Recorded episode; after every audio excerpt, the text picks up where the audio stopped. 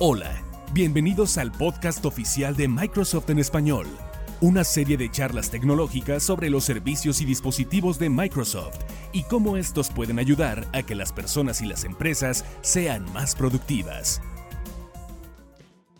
¿Qué tal amigos del podcast oficial de Microsoft en español? Soy Carlos Mendoza, editor del News Center de Microsoft Latinoamérica, y les doy la bienvenida a nuestro episodio número 53, en el que hablaremos del punto número 3 de esta campaña de las 10 maneras en las que Microsoft puede ayudar a las empresas, que el punto número 3 trata sobre implementar soluciones más rápido usando la tecnología que ya se tiene, que una empresa ya tiene, también veremos cómo ahora el transporte es más inteligente y esto va desde los semáforos en las calles hasta las turbinas de un avión que lleve 300 pasajeros a bordo. Y desde Perú, desde Lima, Perú, Federico Rodríguez estuvo cubriendo esta semana el Dev Days Latam, donde se comunicó muchas cosas sobre desarrollo para la comunidad de desarrolladores de América Latina. Entonces síganos en nuestras propiedades digitales, en Twitter arroba Microsoft Latam, en facebook.com diagonal Microsoft Noticias o nos pueden encontrar como News Center Latinoamérica y la dirección del News Center de Microsoft Latinoamérica es news.microsoft.com diagonal ES-XL. Entonces dicho lo anterior, comenzamos con el episodio número 53 del podcast oficial de Microsoft en español. Suscríbete al podcast oficial de Microsoft en español. Hay muchas opciones y no olvides seguirnos en Twitter en arroba Microsoft Latam.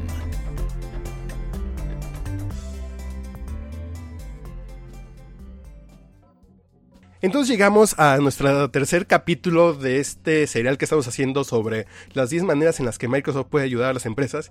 Y el tercer punto habla sobre implementar soluciones más rápido usando la tecnología que ya se tiene. Esto, por ejemplo, es si ustedes ya tienen una plataforma de sistema operativo, si tienen ya un servidor on-premise, pueden hacer eh, cosas más, más rápido, de manera más eficiente, más, más útil y con ahorros significativos si ya utilizan lo que tienen y no comienzan desde cero. Por ejemplo, eh, los clientes que tienen Microsoft Azure reducen de manera significativa los tiempos y costos al implementar rápidamente infraestructuras y servicios en la nube. Eh, nosotros alguna vez eh, reporteamos una historia sobre Teletica, esta televisora costarricense que cuando fue el temblor hace unos años en aquel país, necesitaban implementar una solución para que el público posteara dónde estaban los daños registrándose, que subieran fotos de los daños con geolocalización y de manera muy sencilla, en tan solo 45 minutos utilizaron también otras plataformas de mapas. De manera muy sencilla y de manera interoperable levantaron en Microsoft Azure una solución que, que con tan solo 45 minutos ya estuvo arriba de manera muy eficiente y ya trabajando para su público.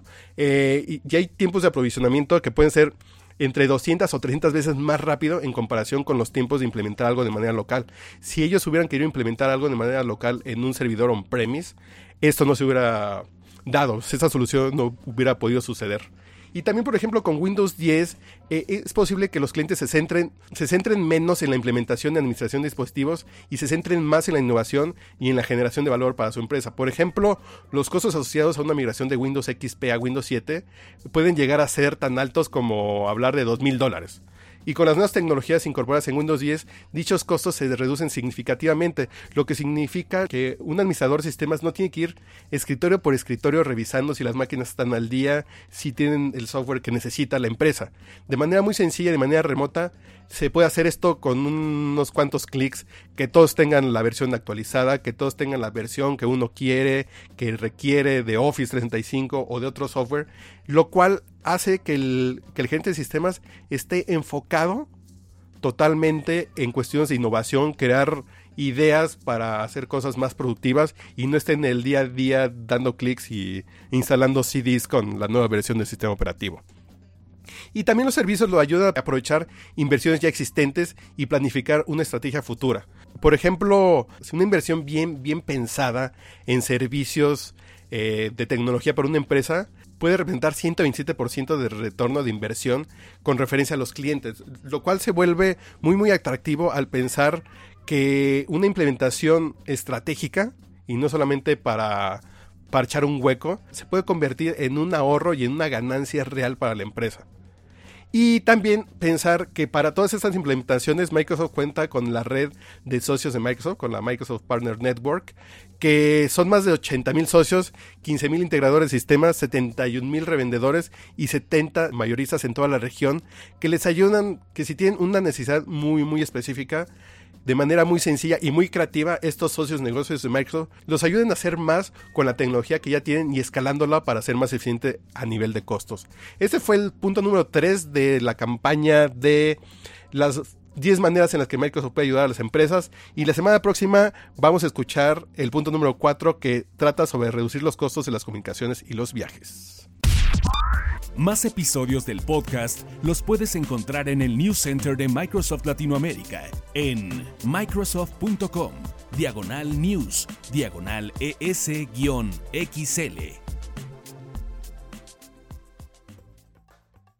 Esta semana en el News Center de Microsoft Latinoamérica colocamos una historia que se llama Desde turbinas de avión a las luces de la calle, el transporte es cada vez más inteligente y ahí hablamos de cómo Rolls Royce, a, eh, esa compañía famosa por sus carros de lujo, pero también por crear los motores de una gran variedad de aviones de los que surcan los cielos en, de manera cotidiana y compañías como Boeing o como Airbus los utilizan. Esta compañía ha sido innovadora en el sentido de crear un programa desde los años 90 que se llama Total Care, que las aerolíneas le pagaban al Rolls Royce por las horas que eran capaces de volar en lugar de pagar por las reparaciones. Este enfoque de optimizar recursos se volvió eh, revolucionario en la industria y para otras industrias también. Entonces ahora este programa quiere ir más, más allá y ahora eh, Rolls Royce y Microsoft se unen para utilizar las posibilidades del Big Data, del aprendizaje automatizado o también llamado Machine Learning, para revisar toda esta información y tener una visión más estratégica de cómo hacer que este proyecto sea más eficiente. Los motores de hoy tienen cientos de sensores y señales que transmiten gigabytes de datos cada vuelo. Con más de 85 compañías aéreas que vuelan aviones equipados con motores Trent de Rolls-Royce, la compañía supervisa 50.000 vuelos al mes, o 14 millones de horas de vuelo al año, lo que significa analizar y procesar y almacenar terabytes de datos de toda la flota de los aviones que tienen motores del Rolls Royce. Y para darle sentido a estos datos, junto con la climatología, las restricciones de las rutas, los requisitos del control de tráfico, eh, Rolls Royce recurre a los servicios basados en la nube de Azure, de Microsoft, para la recolección y almacenamiento de datos. Y luego eh, con, Microsoft Azure Stream Analytics, eh, Machine Learning y Power BI, eh, Rolls Royce eh, será capaz de hacer recomendaciones a los ejecutivos de una aerolínea para que vean la forma más eficiente de utilizar sus motores en vuelo. Lo que significa para una empresa que tenga decenas de aviones, en ahorros muy, muy importantes que en algún momento a los usuarios los veremos reflejados en lo que nos cuesta un boleto de avión. Entonces, este es un pequeño ejemplo de cómo la automatización del análisis de los datos puede dar insights o generar información de valor para que las compañías generen economías y sean más eficientes.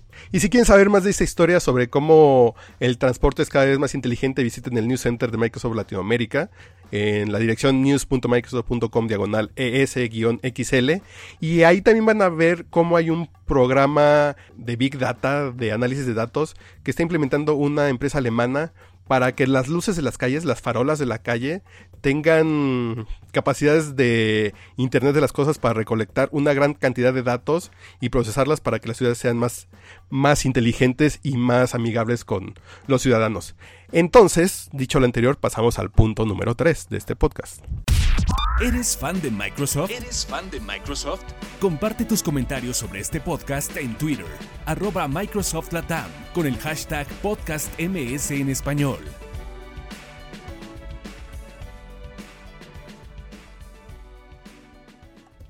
Y le cedo el micrófono a Federico Rodríguez que anda por Lima, Perú, y nos va a platicar un poco de lo que trató Dev Days Latam, este evento para desarrolladores latinoamericanos que se llevó a cabo en Lima, Perú. Saludos, Federico. Gracias, Carlos. Pues sí, estamos ahora en la ciudad de Lima, este, en lo que parece ya una gira de banda de rock. Estoy otra vez aquí con Eduardo Mangarelli, director de tecnología para Microsoft Latinoamérica. ¿Cómo estás, Edu? Bien, todo bien. Otra vez, otra vez juntos en, en otra parte del mundo, ahora en Perú, Lima. Cuéntanos qué, ahora qué estamos haciendo acá en Dev Days Latam. Bueno, estamos aquí, como tú dices, en Developer Days Latam, el evento más importante para desarrolladores en Latinoamérica de habla hispana. Eh, y donde reunimos no solamente desarrolladores y arquitectos de Perú, sino que han venido desarrolladores y arquitectos de toda Latinoamérica y particularmente han venido speakers, presentadores también de todas partes del mundo, desde, desde Microsoft, de nuestro equipo en Redmond, de México, de Argentina, de Colombia, de España, con lo cual tenemos un equipo muy nutrido de especialistas en, en distintos temas.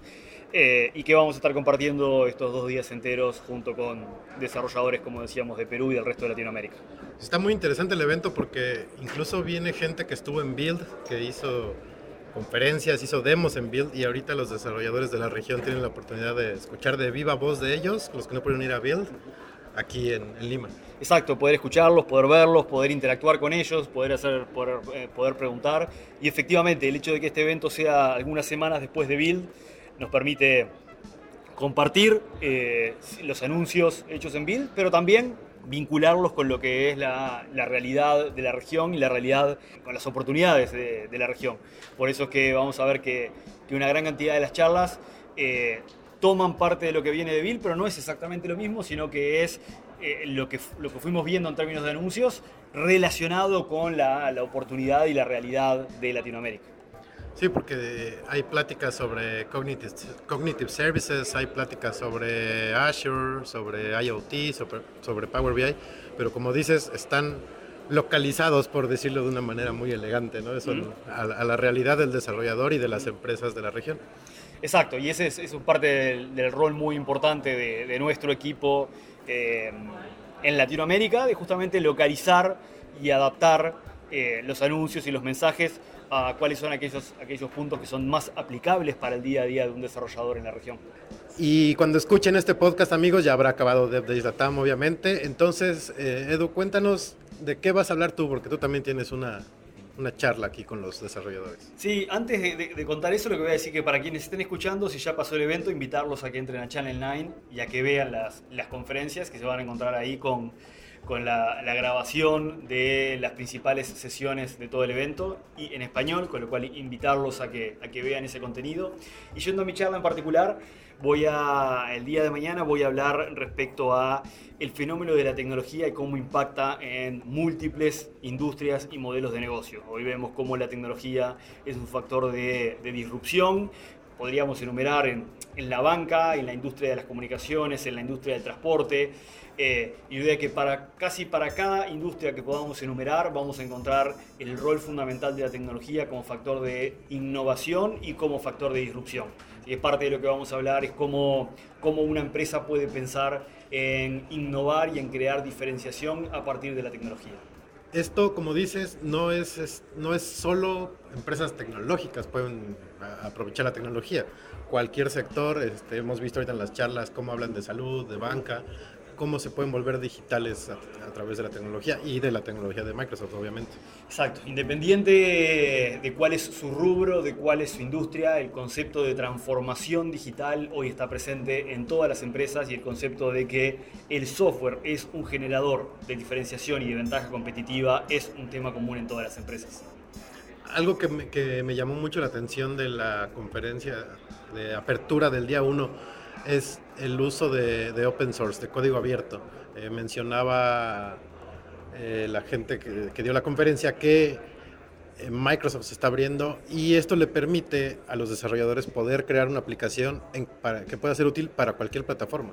Sí, parte de lo que veíamos hoy era reafirmábamos anuncios que previamente ya habíamos hecho, como el hecho de que .NET Core es open source, el compilador de C Sharp y de JavaScript son open source, ASP.NET Core 1.0 es open source. Cuando pensamos a pensar, y, perdón, y si comprobamos alguno de los anuncios de Bill, como que el, SDK de Xamarin es open source, o Mono, que es la implementación de .NET para Linux, son open source. Cuando pensamos en toda esta familia de tecnologías open source, lo que habilita es no solo a la, a la utilización de esta tecnología en múltiples plataformas, sino a combinar escenarios eh, que en un principio podían ser impensados, como por ejemplo correr una aplicación, correr un servidor ASP.NET en un dispositivo IoT Raspberry Pi o correr una aplicación .NET en, en un iPhone. Lo que abrimos es, diría, un mundo de posibilidades para que sea el desarrollador quien contando con ese código open source pueda tomarlo, verlo, modificarlo. Y de hecho un dato interesante que compartimos hoy y que es sería otra de las de, las derivadas del tema de que, sea open source eh, son las contribuciones de la comunidad al código eh, y donde 40% de las optimizaciones de performance que se han hecho en .NET en el último año han sido consecuencia de contribuciones de la comunidad eh, al proyecto open source. Con lo cual, por un lado, es el beneficio para los developers para poder utilizarlo de las formas más creativas eh, que puedan tener. Y por otro lado es la devolución también de la comunidad a la mejora de la plataforma. Muy bien, pues ya escucharon amigos, esto fue Dev Days Latam, eh, como dijo Edu, sigan los contenidos que estén disponibles en Channel 9, obviamente nuestro News Center, la dirección abreviada es aka.ms diagonal News Center Latam, en Twitter arroba Microsoft Noticias. Y los escuchamos la próxima, muchas gracias. No olviden visitar el News Center de Microsoft Latinoamérica, donde diariamente conocerán las noticias más importantes de Microsoft en tu idioma. La dirección es microsoft.com, diagonal news, diagonal es-xl. Hasta la próxima.